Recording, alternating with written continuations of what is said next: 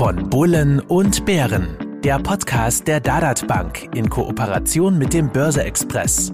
Bevor es losgeht, beachten Sie bitte unseren Disclaimer auf dad.at/slash podcast. Risikohinweis. Die Inhalte dienen ausschließlich der allgemeinen Information, sind ohne Gewähr keine Empfehlung zum Kauf oder Verkauf bestimmter Finanzinstrumente. Es handelt sich um keine Anlageberatung. Herzlich willkommen zu Von Bullen und Bären Folge 36, dem Podcast von Börse Express und der Dadat Bank rund ums Thema Geldanlage. Mein Name ist Robert Gillinger, ich bin Chefredakteur des Börse Express. Mir zur Seite sitzt heute Paul Reitinger, Direktor der Dadat Bank. Hallo Paul. Hallo. Studiogast ist heute ein anderer Paul, Paul Severin, bisher Analyst, Fondsmanager, Chief Investment Officer, also ein ausgewiesener Kapitalmarktexperte und heute Head of Communications der erste Asset Management. Und wie manche bald erraten könnten, ein geborener Vorarlberger. Hallo Paul. Hallo Robert.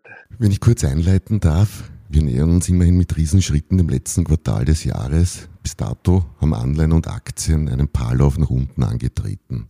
Beide Assetklassen liegen jeweils auf globaler Basis etwa 15 Prozent im Minus. Ein jeweils mitentscheidender Grund dafür ist wohl die eingeleitete Zinswende der Notenbanken, die mit Jahrzehnte Hochs bei der Inflation drücken möchten. Da sich bei Anleihen Kurse und Renditen spiegelverkehrt bewegen, heißt das auf der anderen Seite, dass ich für eine österreichische zehnjährige Staatsanleihe mittlerweile rund 1,8 Prozent erhalte. In etwa 1,8 Prozentpunkte mehr als noch zu Jahresbeginn. 5 Prozent und mehr bekomme ich wieder für Unternehmensanleihen und in Emerging Markets. Paul, Paul Severin, sind das Zinssätze, bei denen ich wieder überlegen kann, in den Markt einzusteigen? Gut, was vor einem Jahr noch undenkbar schien, ist ja inzwischen Realität. Also wir hatten ja nach Jahren der Negativleitzinspolitik der Europäischen Zentralbank jetzt zumindest wieder einen Nuller bei den Deposit Rate beziehungsweise leicht positiven Zinssatz bei den Refinanzierungssatz und die längerfristigen Laufzeiten, so wie du gesagt hast, sind auch nach oben gegangen. Also eine gewisse Normalisierung ist da und wir sehen tatsächlich bei mittleren bis längeren Laufzeiten speziell bei Unternehmensanleihen wieder interessante Niveaus. Interessante Niveaus kann ich jetzt schon so ein bisschen übersetzen, als man kann sich den Einstieg jetzt doch wieder überlegen bei diesen Zinssätzen, oder? Ja, vollkommen richtig. Also man kann sich das wirklich wieder überlegen. Wir haben zum Beispiel bei ähm, mittleren bis sehr guten Bonitäten wieder einen Dreier äh, stehen. Das ist recht attraktiv, speziell wenn man sich mal ein bisschen in der Historie anschaut. Und bei Hochzinsanleihen ist es wirklich deutlich drüber. Also diese fünf bis sechs Prozentpunkte, die du eingangs erwähnt hast, sind dort möglich. Und es ist viel passiert, wie du auch gesagt hast, im ersten Halbjahr haben die Anleihen gelitten, so wie die, wie die Aktienmärkte. Äh, also das gab es deutliche Kursverluste. Das heißt, da ist viel Negatives schon vorweggenommen und die Kurse sind wieder interessant für, ein, für Einstiegsniveaus. Mhm. Kannst du so ein bisschen, wie ist denn dein Weltbild zu dazu? Also gibt es Rezession? Wie geht es mit der Inflation weiter? Wo hören die Zinsen auf zu steigen? Ja, kannst du uns da vielleicht so ja, ein rundes Bild geben, auf das wir wissen, warum man jetzt es äh, sinnvoll sein könnte, in Anleihen auch wirklich wieder einzusteigen?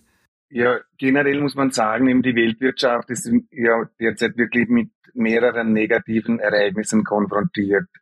Und das dominante Thema derzeit ist die hohe Inflation, das wissen wir alle, die auch das Wirtschaftswachstum einbremst.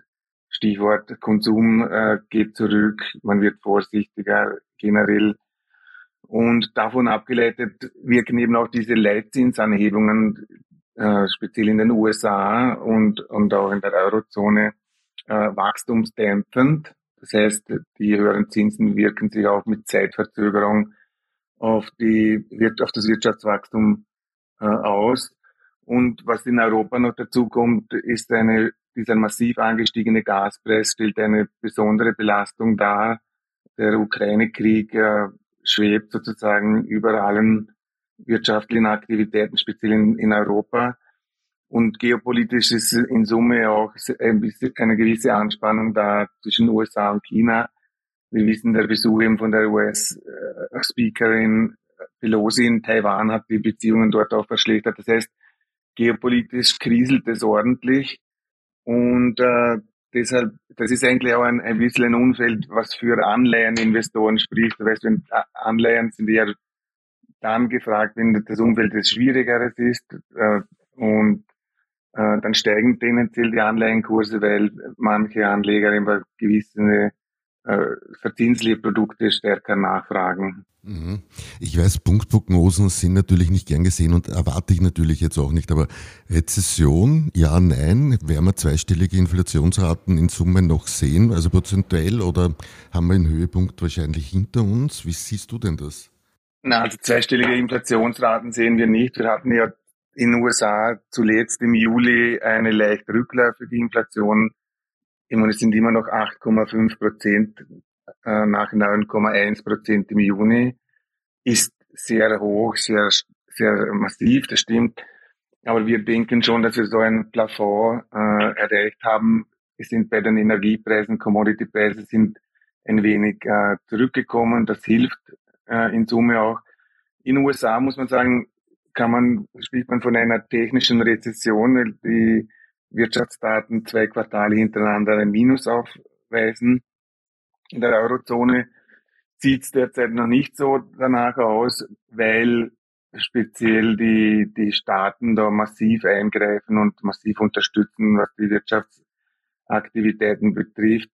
Gerade heute zum Beispiel wurde aus Deutschland endlich gute Wirtschaftsdaten veröffentlicht. Aber auch die Eurozone ist schon gefährdet, weil einfach diese Krise, dieser Krieg, Ukraine-Krieg und eben die Gaspreisentwicklung und eben die, die, die, die Leitzinserhöhungen, die, die auch noch auf uns zukommen werden, auch in, der, in der Eurozone äh, die Wirtschaft äh, abschwächen werden. Ob es eine Rezession wird, glauben wir noch nicht. Also doch so ein bisschen wieder der Safe-Haven-Status der Anleihe, der zurückkommt, wenn ich das unter Anführungszeichen sagen darf. Ja, unbedingt. Ein gewisser Safe-Haven, also weil einfach wieder was draufsteht auf dem Preiszettel. Ne? Mhm. Äh, wir sehen zwar Aktien auch nach wie vor neutral, also wir nach der, auch die Aktien sind ja, wie du weißt, äh, ordentlich unter Druck geraten. Der letzte Monat war ja wieder versöhnlich. Äh, also wir sehen Aktien ist nicht negativ, aber in Summe äh, sind die Anleihen wieder interessanter geworden, weil einfach die ganze Zinskurve, also vom kurzen Ende bis zum langen Ende, deutlich nach oben gegangen ist. Und äh, drei Prozentpunkte am langen Ende klingt jetzt nicht viel, aber es ist doch ein, ist wirklich ein, ein sehr massiver Schritt und das kurze Ende wird ja noch weiter nach oben gehen. Das heißt eben zum Beispiel in, der, in den USA rechnen wir mit Leitzinsen von äh, über drei Prozentpunkte per Jahresende. Und in der Eurozone wird es nicht so stark ansteigen, weil einfach das Umfeld das nicht so erlaubt wie in, den, in Amerika, weil einfach diese, diese Krise mit äh, Ukraine und Russland da genau beobachtet werden muss. Aber auch hier sind ein, ein Viertel bis eineinhalb Prozent bis Jahresende drinnen. Das heißt, die Zinsen, es ist wieder was da und wenn die Inflation wieder ein wenig rückläufig wird und dann ist auch für den Sparer sozusagen am Anleihenmarkt wieder was drinnen, ohne dass man großes Kursrisiko mehr hat. Vor allem ist mehr drinnen als rein am Sparbuch. Paul Reitinger, du bist so wie Ernst, ich sage ich mal bekanntermaßen, eher mehr Freund der Aktie als der Anleihe. Trotzdem, was müsste eine attraktive Anleihe für dich aufweisen? Naja, Freund der Aktie äh, gegen Anleihe ist, naja, deswegen bedingt ähm, mehr dadurch, was das Verhalten unserer Kunden bei uns als Online-Broker betrifft. Wir haben einen hohen Anteil, den höchsten Anteil äh, der S-Klasse ist Aktien von unseren Kunden. Äh, das sei angemerkt.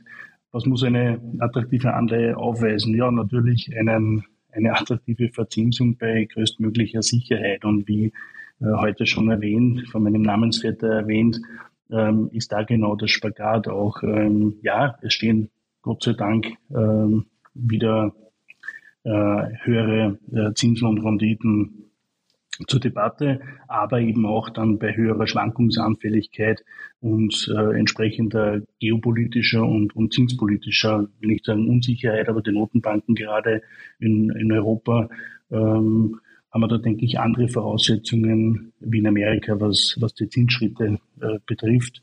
Und ja, von dem her bleibt unterm Strich, wie weit äh, kann ich auf die nach wie vor hohe Inflationsrate mit der äh, Rendite kommen. Und ich denke, das ist nach wie vor schwierig und auch äh, mit Schwankungen verbunden. Paul Severin, ist es überhaupt realistisch, realistisch derzeit Renditniveau in Höhe der Inflationsrate zu erreichen, erhalten, irgendwo auf der Welt? Also nicht in dem Ausmaß, wie jetzt sozusagen die monatlichen Inflationsraten angestiegen sind, im Beispiel eben, was wir vorhin gesagt haben, die 8,5 Prozentpunkte. Aber das ist außergewöhnlicher Anstieg, der so äh, hoffentlich natürlich nicht äh, weiter sich fortsetzt. Ich meine, es gibt natürlich immer noch dieses Restrisiko, dass wir so eine, eine Lohnpreisspirale reinbekommen, dass der, sozusagen das Preisniveau weiter ansteigt. Das ist eine breite äh, entfacht, dass sozusagen nicht nur über diese Energiepreisanstiege äh, die Inflation so angeschnellt ist, sondern dass das überall reinsickert. Man sieht natürlich gewisse Entwicklungen, Lebensmittel, Nahrungsmittel, äh, äh, wo man schon sieht, okay, da, da gibt's wirklich auch Preisanstiege.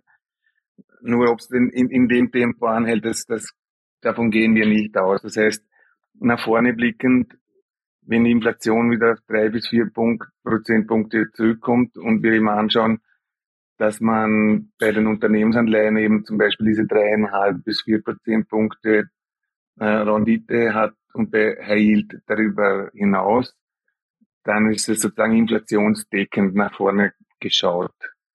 Im Real schaut da trotzdem nicht so viel raus, das weiß ich, oder? Das ist äh, äh, ein Thema. Die Frage ist, ob die Inflation eben auf mittlere Sicht und längere Sicht nicht doch dann wieder sich äh, eindämmt und auf die zwei Prozentpunkte oder eineinhalb wieder zurückfällt, wie wir es vor der ganzen Krise gewohnt waren und dann sind die Anleihen, die man eben länger auch halten sollte, äh, schon wieder interessant und auch werfen auch dann wieder eine reale Rendite an. Mhm. Weil du so im Blick nach vor drei bis vier Prozent in der Inflation erwähnt hast, wie weit geht denn dieser Blick nach vor, was du erwartest, dass wir dann in, ungefähr in dieser Range drinnen sind, drei bis vier Prozent? Und wie, wie realistisch hältst du es, dass wir, egal wie auch lang, längerfristig, auf die alten Niveaus von eigentlich unter zwei Prozent zurückfallen? Oder ist diese Zeit ohnehin vorbei? Stichwort Reglobalisierung, wie auch immer alles. Naja, die, die Notenbanken haben ja zuerst, wie diese Inflationsraten so deutlich raufgeschnellt sind, gesagt, es ist eine, eine temporäre Entwicklung.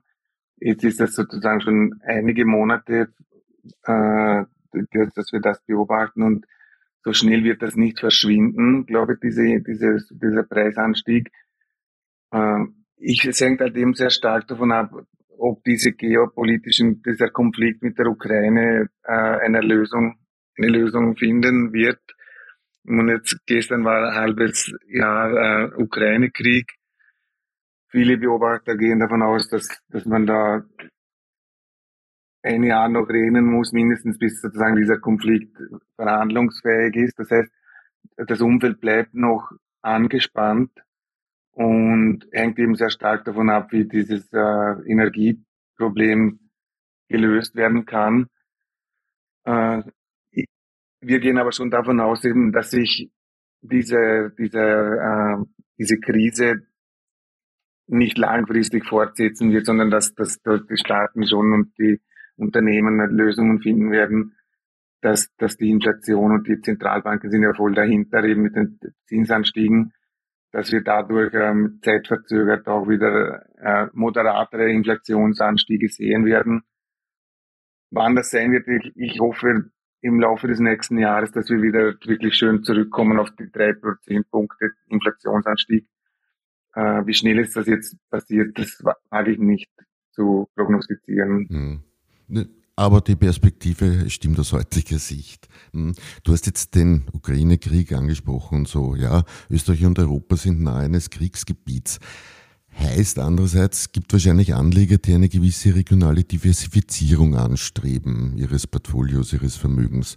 Paul, im Anleihenbereich, wo würdest du hingehen? Muss jetzt nicht unbedingt etwas äh, mit dem Krieg zu tun haben, aber wo sind denn die attraktiven Gebiete derzeit im Anleihebereich, wenn man sich global umschaut?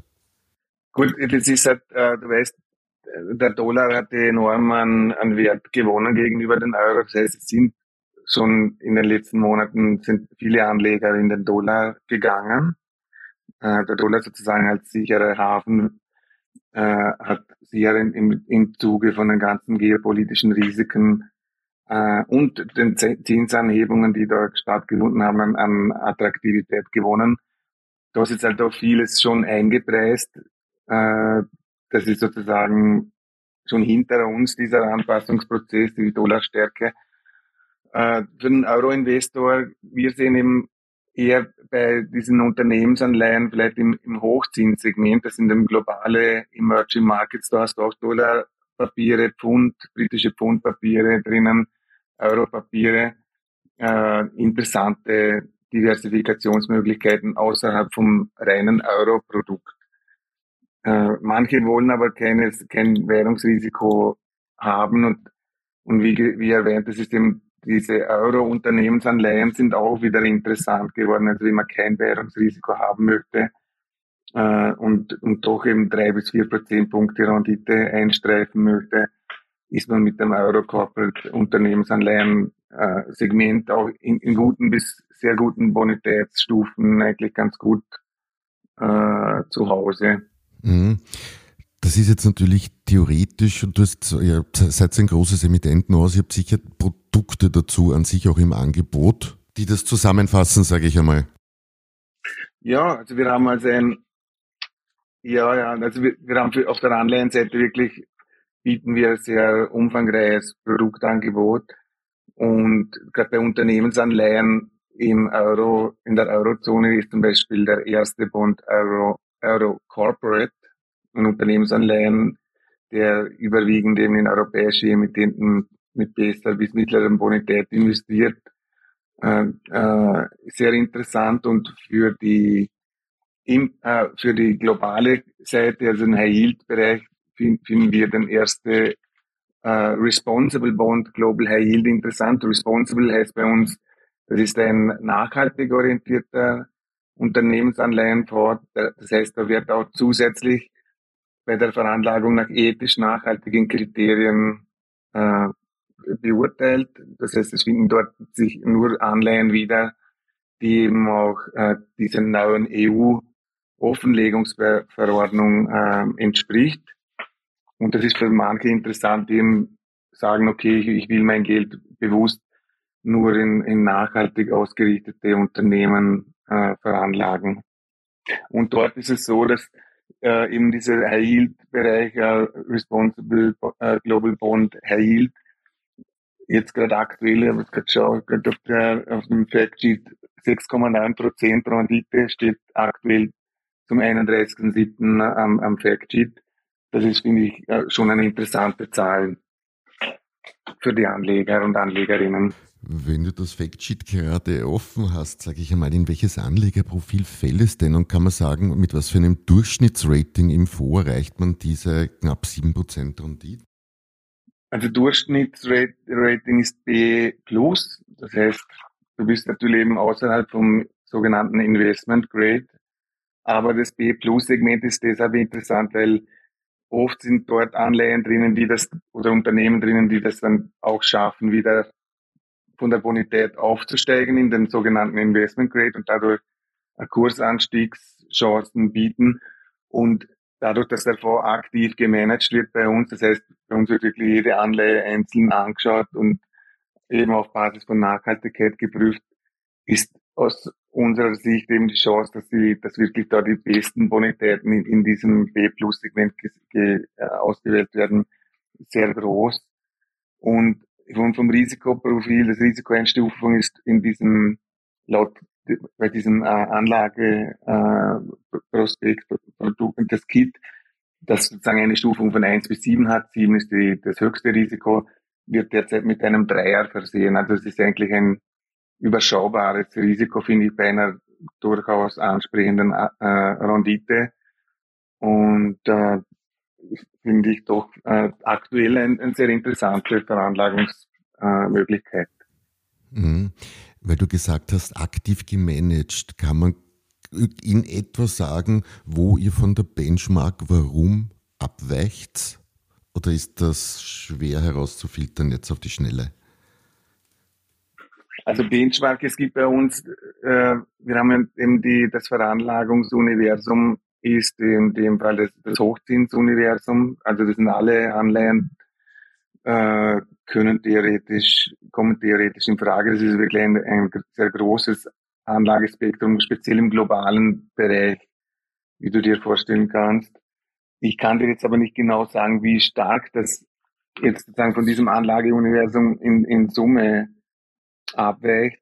Ähm, aber ich kann, also es ist derzeit so, dass zum Beispiel äh, momentan eben Dollarpapiere und Europapiere äh, bevorzugt werden. Äh, das ist sicher im globalen Bereich nicht der Fall. Also global betrachtet ist Hale-Bereich sicher auch äh, in anderen Währungsregionen drin. Aber das, das müsste ich dir genau raussuchen. Noch. Aber er, er wird auf alle Fälle eben aktiv äh, aktiv äh, gemanagt. Das heißt, eben das Fondsmanagement setzt sich hin und, und schaut sich diese einzelnen Anleihen an und eigentlich orientiert er sich nicht an einem Vergleichsindex, sondern man versucht eben die interessantesten Hochzinsanleihen für dieses Produkt auszuwählen und, und eben sie müssen diese Nachhaltigkeitskriterien erfüllen und nur dann kommen sie in den Fonds rein. Mhm. Okay. Lieber Paul, Paul Reitinger, ich habe mit Ernst vor einigen Wochen darüber gesprochen, ob bei euch, ich sage mal so, nicht die Flucht in außereuropäische Assets, aber ob verstärkte Aktivitäten eurer Kunden auftreten, in ihre Assets in Richtung Außereuropa ein bisschen zu verschieben. Merkt man mittlerweile schon etwas davon oder ist das Business as usual? Ich würde sagen Business as usual, also dass wir generell keine direkten Tendenzen äh, sehen. Der Aktienanteil, wie vorhin erwähnt, ist äh, vom Volumen her äh, nach wie vor hoch. Ähm, auch historisch sehen wir in den deutschen Märkten äh, die größte Nachfrage mit, mit dem Heimatmarkt Wien gefolgt, aber auch ähm, schon in den letzten Monaten und, und Jahren muss man sagen, ist Amerika oder die US-Märkte äh, verstärkt nachgefragt worden, Direktinvestments in den amerikanischen Märkten. Von dem her war das ähm, Niveau äh, doch auch schon beträchtlich und, und das ist eigentlich äh, ja, nach wie vor bildet sich das so ab. Also von dem her würde ich sagen, äh, keine generelle Tendenz. Okay, okay. So, ist doch schon ein bisschen fortgeschritten die Zeit. Eine letzte Frage an euch beide. Und beides, also ESG ist eines der modernen Stichworte, aber wie spielt denn das bei Anleihen eigentlich eine Rolle? Ich meine, Paul, Paul Severin, du hast vorher den High Yield vorerwähnt, der responsible anlegt. Dürfte also eine Rolle spielen? Wie ist das bei Emittenten? Wie ist das bei Verkäufern? Ist es gefragt? Ja, das spielt eine sehr große Rolle mittlerweile. Erstens einmal ist es ja so, dass im Beratungsprozess selbst äh, die Frage gestellt werden muss seit äh, 1. August, willst du als Anleger oder als Anlegerin nachhaltig äh, veranlagen? Ja, nein. Und wenn die äh, das positiv beantwortet wird, dann muss man sozusagen ähm, ein Produktangebot vorlegen, das eben diese Nachhaltigkeitskriterien erfüllt. Äh, diese berühmte EU-Taxonomie, äh, wo es eben zwei verschiedene Abstufungen gibt. Und äh, deshalb ist es immer wichtiger, glaube ich, dieses auch Nachhaltigkeitsthema, dass es in die, das Anleihenspektrum einfließt. Und berühmt sind die Nachhaltigkeitsanleihen, speziell, weißt du, über diesen, diese Green Bonds, die vor einigen Jahren sozusagen erstmalig begeben worden sind, die auch unter dem Namen Impact-Anleihen äh, bekannt sind. Das heißt, Green Bonds, die bestimmte Umweltprojekte direkt finanzieren. Und da gibt es auch bereits eben eigene Fonds oder Produkte, die, die genau solche Anleihen in, in ein Portfolio geben. und dann sozusagen sehr strenge, eigentlich sehr strenge An Anforderungen im Nachhaltigkeitsbereich auch erfüllen und die auch von vielen auch nachgefragt werden. Also nicht nur äh, privaten Anleger und Anlegerinnen, sondern auch institutionelle äh, fragen sozusagen dieses Segment verstärkt nach. Mhm. Heißt ESG-Anleihe, Green Bond-Anleihe eigentlich gutes Gewissen und auf der anderen Seite habe ich dafür eine etwas geringere Rendite, weil man sagt ja auch etwas geringeres äh, Risiko vor gewissen Sachen. Äh, wie, wie ist denn das? Das ist äh, eigentlich nicht der Fall, dass man auf eine Rendite verzichten muss. Das sind die Projekte auch im, im Umweltbereich. Ist ja nicht so, dass das alles ohne Risiko äh, passiert, sondern das, da gibt es auch Risikoprämien, die man er, erwirtschaften kann. Es gibt da wirklich viele Studien, die, die zeigen, okay, dass äh, gutes Gewissen und nachhaltige Anlegen, dass man da nicht auf Rendite verzichten muss. Natürlich gibt es bestimmte Investmentphasen, wo sozusagen, sozusagen äh, problembezogene Branchen wie zum Beispiel die Ölindustrie, die hat natürlich jetzt in den letzten halben Jahr, die eigentlich verpönt war und auch die Kohleindustrie, die hat jetzt massiv profitiert, aber über eine, über eine Krise, über ein externes Ereignis. Und da haben sozusagen nachhaltige Anlagen im ersten Halbjahr speziell äh, vielleicht nicht so gut sich entwickeln können. Äh, wobei man das auch nicht so generell, es ist schwer zu sagen, weil auch erneuerbare Energieträger waren im, im, sind im Zuge von dieser Eskalation verstärkt nachgefragt worden. Das heißt, aus unserer Sicht eben heißt es nicht, dass man auf Rendite verzichten muss, sondern es geht eher darum, äh, ob man mit dem Geld äh, sich äh, äh, selber auch äh, verantwortungsvoll äh, verhalten möchte und bewusst einfach auch, äh, einfach bewusster auch mit, mit dem Geld umgehen möchte. Mhm. Paul Reitinger, du hast vorher erwähnt, Anleihen sind bei euch so und so an sich nicht das größte Geschäft, aber wie sieht denn das mit ESG-Anleihen aus? Ist da ist in der Praxis eine Nachfrage beim Selbstentscheider in dem Fall oder ist das wirklich ein Randgebiet noch? Äh, generell sehen wir das nicht. Wir haben einen traditionellen hohen Anteil unserer Volumen oder der Volumen unserer Kunden in Aktien, ähm, circa um die 60 Prozent. Hier sind die deutschen Märkte und auch unser Heimatmarkt in Wien äh, führend, aber auch in den letzten Monaten und Jahren der amerikanischen oder die US-Märkte äh, immer stärker werdend. Also von dem her eine generelle Umschichtung sehen wir nicht. Damit möchte ich für heute enden und bedanke mich bei den Studiogästen fürs Hiersein. Ich hoffe, für euch da draußen war Interessantes dabei und freue mich, wenn ihr zur nächsten Folge von Bullen und Bären wieder einschaltet. Verabschiede mich von Paul Reitinger von der Dadat Bank. Ich danke auch. Vielen Dank.